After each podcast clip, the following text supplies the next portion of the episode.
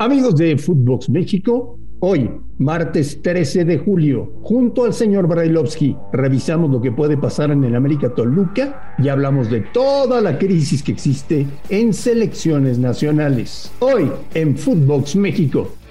Footbox México, un podcast exclusivo de Footbox. Amigos de Footbox México, un placer saludarles. Hay mucho que analizar y compartir con todos ustedes hoy en Footbox México. Gracias por escucharnos en todo el planeta. Hoy arranca la fecha 3 del Campeonato Mexicano de Primera División con un buen partido. América Toluca en el Azteca. El partido se adelanta porque el América se va de gira a jugar contra equipos europeos en Estados Unidos y el Toluca accedió sin ningún problema. Un Toluca que ha jugado dos partidos y ha ganado los dos con Nacho Ambriz y con sus refuerzos y un América que todavía no gana en el campeonato. De eso y de todo lo que está pasando en selecciones nacionales, platicaremos con el señor Brailovsky. Ruso, te mando un abrazo, ¿cómo estás? Bien, ¿cómo andás, Andrés? Todo, todo enorme, eh, todo de primera, todo maravilloso. Lástima que nos tenemos que enfrentar, hablabas del partido. Eh, hemos hablado muy bien de Nacho durante, bueno, prácticamente toda su dirección técnica en cualquier lado, porque sabemos cómo trabaja y sabemos cómo se desempeña y sabíamos que necesitaba caras nuevas en este Toluca y este Toluca lo venimos diciendo, Andrés, desde que le trajeron los refuerzos, que va a ser un protagonista para llevarse el título y continuando, digo, si siguen jugando de la misma manera, se van a ir haciendo más fuertes a medida que pasen los partidos. ¿Tú crees que hoy el América gane su primer partido del torneo? Mira, como creer, yo te diría que espero, que quiero creer, este, yo siento que tiene un muy buen equipo, se juega en casa, y tienen que hacer valer la localía ya desde inmediato, porque ver eh, que de, dos partidos solamente tienen un punto a favor, que no se empiece a parecer a lo que sucedió la temporada anterior.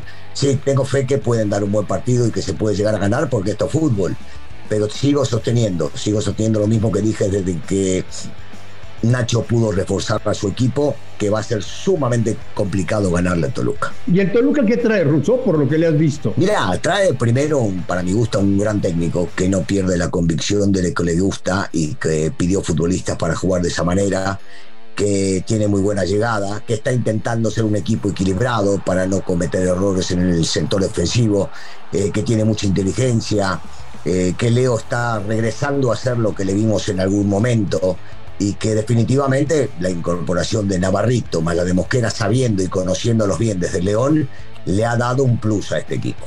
Hoy cumple 37 años Guillermo Ochoa. ¿En qué lugar del americanismo lo pones? No, bueno, dentro de los primeros, dentro de los primeros. Siempre, inclusive, imagínate, se lo ha comparado con una leyenda eh, viviente como ese Héctor Miguel Celada, para mí el mejor, el mejor este, de todos y Memo, Memo indiscutiblemente ya pasó a ser este, leyenda hoy por hoy que está jugando, es figura, es un tipo que definitivamente eh, trae la bandera del americanismo bien metida, que le hace bien en la cancha y que le hace bien fuera de la cancha. Memo, Memo está entre los mejores, definitivamente entre los mejores. ¿Qué más elecciones, señor Bailovsky? Uf, se van. Uf, te gusta esa, ¿eh? Se van todos. Se van todos. ¿Te acuerdas que veníamos hablando, André, nosotros comentábamos que posiblemente se vayan a ir, eh, bueno, posiblemente no, habíamos dado primero que, los dos técnicos este, de la femenil y de la varonil se iban a ir porque siempre hay que agarrar y meter la basura abajo de, alfombra. reitero y voy a seguir reiterando que, el tema estaba, estaba muy claro y que iban a, bajar a los de lo, más fácil, no los técnicos. No imaginé lo de Gerardo, pero bueno, este, si se comporta bien, si no hace declaraciones de más, entonces, seguramente entre los directivos, entre los dueños van a hablar que hay que conseguir algún lugar para trabajar dentro del fútbol mexicano. Ahora, quien piense que el culpable de todo lo que pasa en México es Torrado, cometería un error, ¿eh? Ah, está loco. El que piense que este, es Gerardo está, eh, o sea, lo, digo, mira que yo no soy amigo de Torrado, pero este, vos lo conocés muy bien hace muchísimo tiempo porque te tocó estar en selección con él mucho tiempo. Gerardo es un tipo convencido, que, que no necesita del fútbol para vivir tranquilo y que quería hacerlo bien. Claro, se tiene que buscar chivos expiatorios y se lo buscará él, pero el que siga sosteniendo o el que crea que con, con la expulsión de las elecciones eh, de Gerardo Torrado está solucionado. No, no, tiene que mirar mucho más arriba. Lo, hablamos muchas veces, mucho tiempo. Estamos desgastados con ese tema. Somos pocos, Andrés, como tú y yo quedamos y decimos, no, los dueños o los dirigentes altos que hacen las cosas que no se tienen que hacer. Es tan simple como eso. Gerardo estaba en un cargo que había cosas que debía cumplir a rajatabla. Eh, me cuentan, Russo, que se mantiene John de Luisa por la cantidad de millones de dólares que le ha hecho ganar a los dueños desde que llegó Martino a la selección. Aunque no haya ilusiones para el Mundial y después de todo lo que ha sucedido, la selección ha facturado una barbaridad y faltan todavía las ganancias por la venta de la camiseta nueva. Entonces, de Luisa se mantiene. Marín, Marín, me estás hablando nuevamente de dinero. dinero. Me estás hablando de lana. Y bueno, papá, si sabemos cómo viene la cosa. Todo lo que les hacen ganar lana a los dueños van a seguir trabajando, por lo menos hasta que termine el mundial. Y es normal. Y es normal porque así se maneja el fútbol mexicano. A ver, no, no nos tapemos los ojos. De una vez por todas alguien debe hablar y debe saber y debe entender y deben empezar a darse cuenta que el fútbol mexicano necesita otras cosas. Y hemos hablado y no nos da tiempo en el podcast para, para proponer ciertas cosas que haya que hacer primero pensar en lo futbolístico, primero pensar en la cantidad de extranjeros que le dan en la liga. Todo eso limita al mexicano de crecer. A ver, en un país de 7 millones de habitantes como Uruguay, dos veces campeón del mundo, como Argentina, eh, 30 y pico de millones de dos veces campeón del mundo. ¿Vos me vas a decir que en México con 120 millones de habitantes no tenemos talento? Sí lo hay, Marín. El verso ese de que no, allá debutan jóvenes porque allá entonces no hay mucha lana. Y bueno, trabajen para debutar los jóvenes acá, hagan algo o armen algo para debutar los jóvenes acá. Tenemos que empezar por allá, en no quitarle el lugar a los jóvenes talentos con futbolistas que otra vez no hablo de todos los extranjeros, hablo de la cantidad que vienen y muchos de ellos son banda.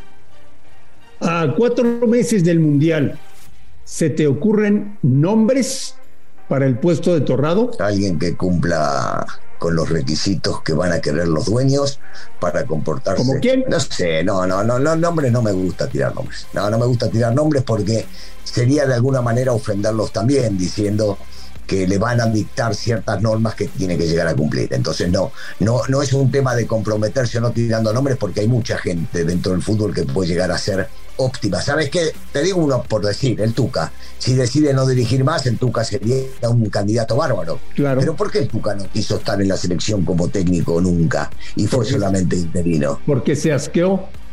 Bueno, y entonces a vos te parece que el Tuca va a aceptar algún lugar donde lo manden a hacer tal o cual cosa?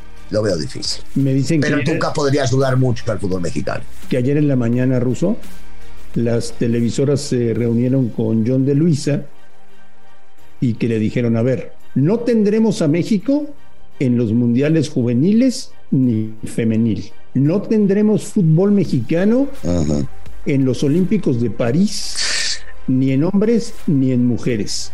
Eso repercute directamente en el rating y en las ganancias.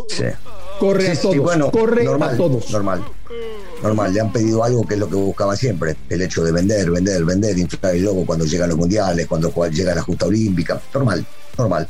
Pero fíjate, hay que saber trabajar y hay que trabajar mirando a los que lo hacen bien. Mira, un país chiquito, André, como Israel, eliminó a Francia y terminó llegando a una final para luego jugar las Olimpiadas y también jugar este, el Mundial de jóvenes.